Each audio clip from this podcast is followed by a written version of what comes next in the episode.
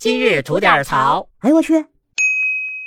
您好，我是不播新闻只吐槽的肖阳峰。这两天啊，这红十字会啊，又凭着自己的本事把自己送上热搜了。这不是因为之前发生的郭美美等一系列丑闻啊，让大家对这红十字会的信誉啥的呢，哎，都产生了一定的怀疑。社会各界呢，也都一直敦促着他们啊，要合理、公开、透明。这红十字会呢，也是眼瞅着进来的钱明显见少，而且呢，各界的压力也是非常大。那一咬牙一跺脚，说：“走，咱公开透明，甭管我们干什么事儿哈，给你们拉清单，买了啥东西，多少钱，送到哪儿啊？那拉的都是明明白白的。就光这一点啊，咱不得不说，也算是个进步。但是呢，你知道这好事儿啊，也得明白人干。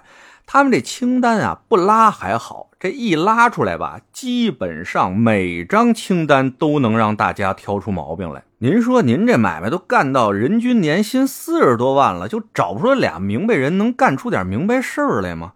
这不前两天啊捐赠的那十三块钱一瓶的天然苏打水这事儿还没解决呢，这两天新的单子可又来了啊，又来了，给这河北水灾灾区捐款的款项里边居然有什么呢？有西服套装、西裤，哎，您这是救灾物资吗？哪儿的灾民需要穿西服套装、穿西裤啊？而且就这两项啊，西裤将近二百块钱一条，您干了八十多万的；这西服套装一套小三百块钱，您干了五十多万的。这钱您都嚷着使呢，是吗？在同一张单子上面啊，咱们还能看到七十四块钱的雨衣和七十四块钱的雨鞋。真的，说实话啊，红十字会，咱们作为善款的使用和分配机构，咱们最起码的德行，是不是将这些善款发挥他们最大的功效呢？您干的是赈灾的事儿啊，您应该保证更多的人能够用咱们的钱，用咱们的物资来保证生存需求，渡过难关。一人一瓶水就能扛一天的话，您那十三块钱一瓶的水换成一块钱一瓶的，就能让十三个人扛一天。这是你们该干的事儿啊！而且我就奇了怪了啊，咱但分长脑子的人都知道，花钱多买东西多可以讲价，可以便宜。但你们怎么买东西永远便宜不下来呢？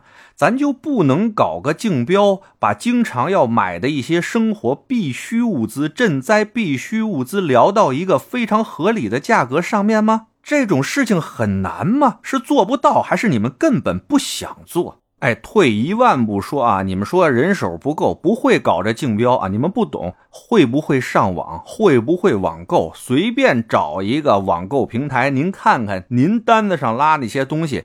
人卖一件的价格都比你们批发的便宜的多得多，哎，你们觉得这个是人家觉得你们傻蒙你们钱呢，还是你们觉得人民群众都傻，不会拿你们这单子上的件儿去比比价格去呢？哎，今儿这期节目我录完以后啊，就把他们发的这张单子啊，我给大家贴在评论区里边，大家随便看看，咱也聊一聊他们这采买价格到底合理不合理啊？哦，当然了，在这儿我还得给大家爆一大瓜。什么大瓜呀？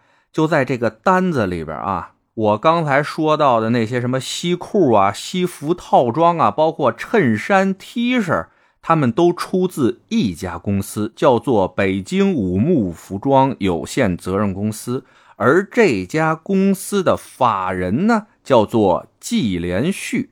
而季连续吧，他就是北京红十字会的常务理事会成员之一。行了，到这儿我就不做任何评价了啊！大家懂的都懂，不懂的我也不解释了。查到这儿啊，我算终于明白为什么这救灾物资里边它能有西服套装、有西裤，还有高价的 T 恤和衬衫啊，可不得有吗？那必须有啊！哎，福祸无门，为人自招啊！咱家还有一句老话啊，那是人在做，天在看，不是不报，时候未到啊！得嘞，我是每天陪您聊会儿天的肖阳峰。您要是没聊够的话啊，咱这还长节目呢，叫左聊右侃，是说一些奇闻异事的内容，也是相当得劲啊！您得空也过去听听呗。我先谢谢您了。今儿就这，回见了您呐。